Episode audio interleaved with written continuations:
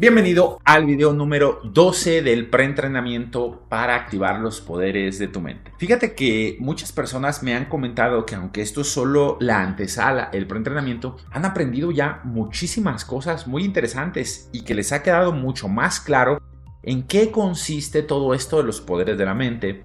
Y que bueno, debido a eso están deseosos de que ya comience el verdadero entrenamiento, el entrenamiento en vivo, para activar estos poderes mentales. Y bueno, dime compañero de viaje, si a ti te ha pasado algo así. Platícame en los comentarios. Y te adelanto que no hay que desesperar porque solo faltan tres días para iniciar con este entrenamiento el entrenamiento en vivo. Y bueno, además de que hoy vamos a aprender un tema realmente impresionante. Si los temas que hemos visto hasta el día de hoy te han parecido impresionantes, entonces agárrate a tu asiento ahora mismo porque lo que vamos a aprender hoy es uno de los temas más interesantes de todo el pre-entrenamiento. Y no solo de este entrenamiento, sino de todo lo que tiene que ver con la espiritualidad, la mística. Y es el tema de todos estamos conectados. Fíjate, en el antiguo Egipto, Maat representa la interconexión entre todos los seres. Pitágoras en el año 500 a.C., quien bebió de las fuentes egipcias, asegura que existe una armonía universal subyacente a toda la creación, misma que se manifiesta en las proporciones matemáticas y geométricas de la naturaleza y que por medio del conocimiento de las leyes que rigen esa armonía, pues el hombre puede ponerse en contacto con dicha inteligencia universal. Filón de Alejandría del siglo I a.C. consideraba el nous como una fuerza divina y trascendental que unía a toda la humanidad. Este nous era una especie de inteligencia suprema que abarcaba todo el conocimiento y la sabiduría. Filón creía que las personas podían conectarse con el nous a través de la contemplación y la práctica de las virtudes, lo que les permitía acceder a una guía divina y a la verdad en sus vidas. Entonces te estoy mostrando ejemplos de cómo este concepto de que todos estamos conectados es en realidad muy antiguo y ha sido descubierto por muchos personajes de la historia y en muchas culturas. Creo que todas las culturas chamánicas de todo el mundo comparten la creencia en un espíritu del mundo o también llamado gran espíritu, que es una fuerza vital subyacente que conecta a todos los seres vivos y al entorno natural. Los chamanes a través de rituales, de plantas medicinales o estados alterados de conciencia pueden comunicarse con este espíritu del mundo y acceder a la sabiduría, la curación o el poder que está contenido en ese espíritu. Y bueno, esta perspectiva chamánica hace mucho énfasis en esta interconexión de todos los seres y pues bueno, la importancia de vivir en armonía en la naturaleza y el mundo espiritual. ¿Te das cuenta? Y bueno, si, podemos saber en la historia, a estudiar sobre grandes personajes de la humanidad, podemos ver a muchos más hablando de este concepto. Aquí no quiero hacer un compendio de todos ellos, pero te voy a hablar algunos que conozco y que hablan de este concepto de forma muy clara. Por ejemplo, en el siglo XVIII el filósofo Baruch Spinoza sostenía que todo en el universo, incluida la conciencia humana, era una manifestación de una única sustancia divina, a la que llamaba Dios o naturaleza. En esa filosofía que era pues algo panteísta, la realidad material, o sea, la materia, y lo divino o esa realidad divina eran una misma cosa. Y la conciencia humana, por tanto, pues está unida a esta sustancia divina y por tanto también puede obtener conocimiento y comprensión estudiando esas leyes y principios que rigen a esta sustancia. Luego, en el siglo XX, el psicólogo Carl Jung, un psicólogo suizo, amplía y desarrolla el concepto del inconsciente colectivo. Introducido antes por Carus, Jung creía que este inconsciente colectivo era una capa más profunda de la mente compartida por todos los seres humanos. Por ejemplo, tú ya sabes que todos tenemos un subconsciente, ¿cierto? Todos los seres humanos tenemos consciente y subconsciente. Y en ese subconsciente está almacenada muchísima información, recuerdos muy antiguos, bueno, todos los recuerdos que podríamos tener están ahí, pueden ser desbloqueados por medio de técnicas. Y hay muchísima información en ese subconsciente. Eso ya lo aprendimos.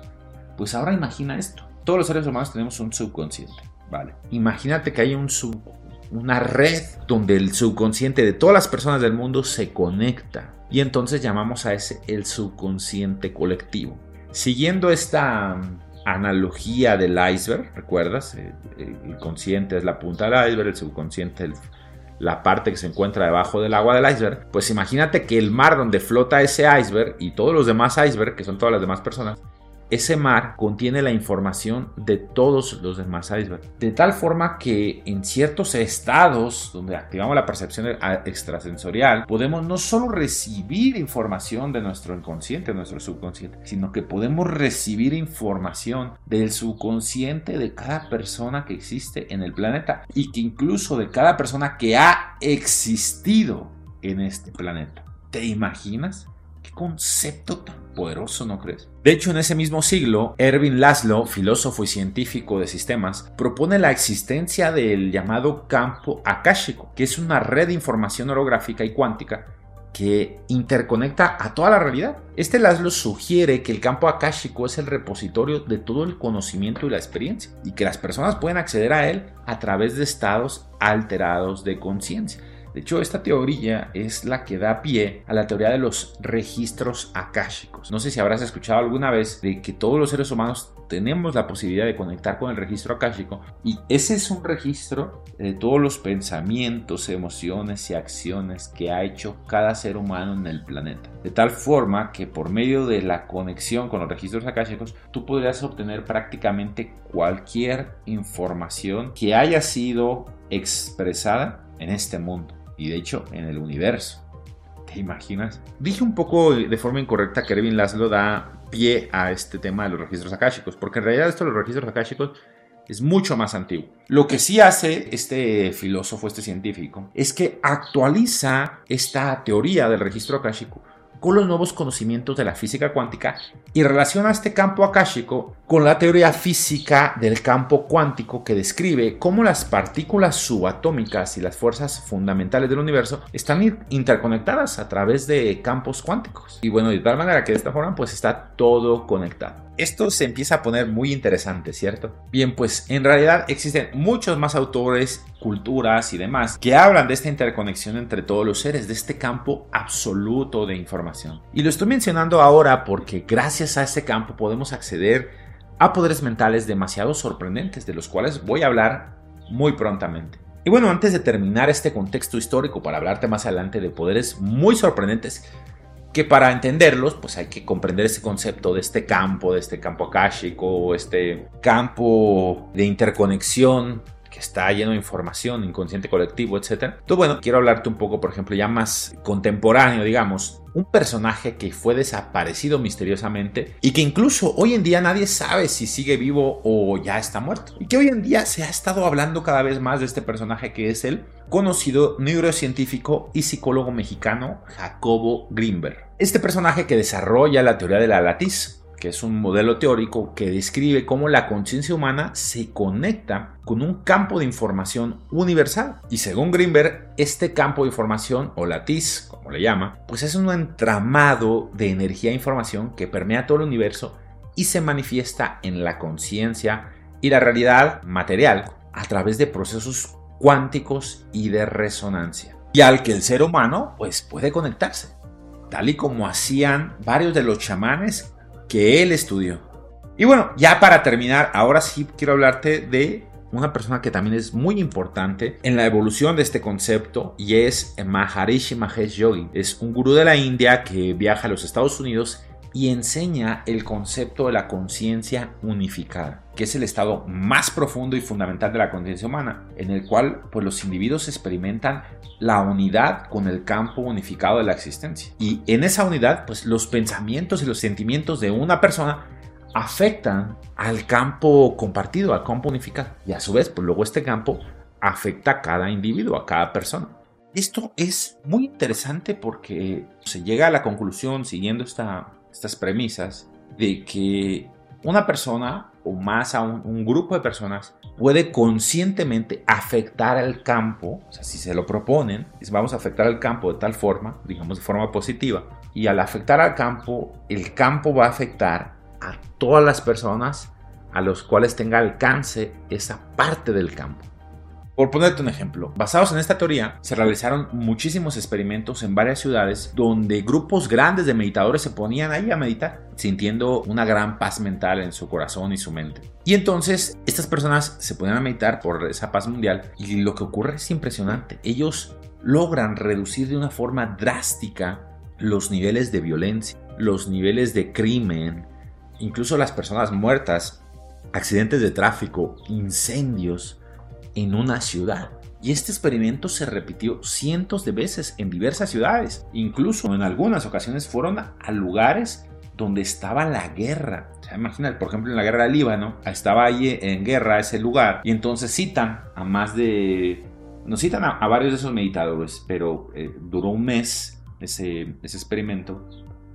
Y durante ese mes fluctuó el número de personas que participaban en la meditación.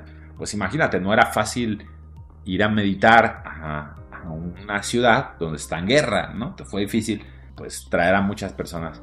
Pero bueno, en los picos más altos llegaron a estar 260 meditadores, en los días de distancia más abajo hubo como 80 nada más, fueron fluctuando así en el mes. Pero esta fluctuación sirve para ver de forma muy interesante como por ejemplo los días en que más meditadores había, donde hay un pico de meditadores, aumenta la calidad de vida y se reduce el número de muertes, el número de balas disparadas, el número de accidentes y todo lo que podremos considerar de alguna forma pues negativo en una escala social. Y los días en que menos hubo meditadores pues era cuando aumentaba drásticamente la violencia, las muertes, los ataques aéreos, los incendios, etc.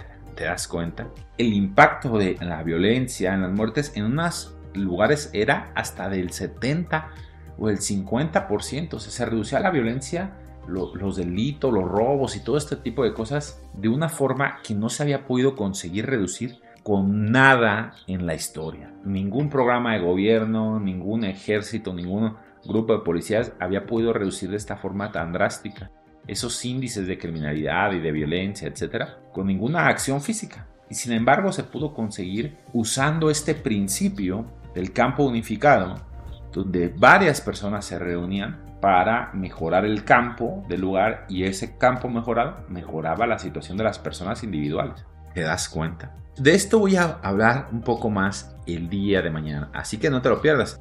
Además vamos a aprender de más poderes mentales que pueden desarrollarse gracias a esta estructura de la realidad donde todos estamos conectados, merced a este campo unificador de todo lo que existe. Y bueno, poderes, por ejemplo, como la canalización, la visión remota, la lectura de registros akáshicos, la telepatía a distancia o eh, conseguir algo tan hermoso como la paz mundial. El video de mañana es brutal.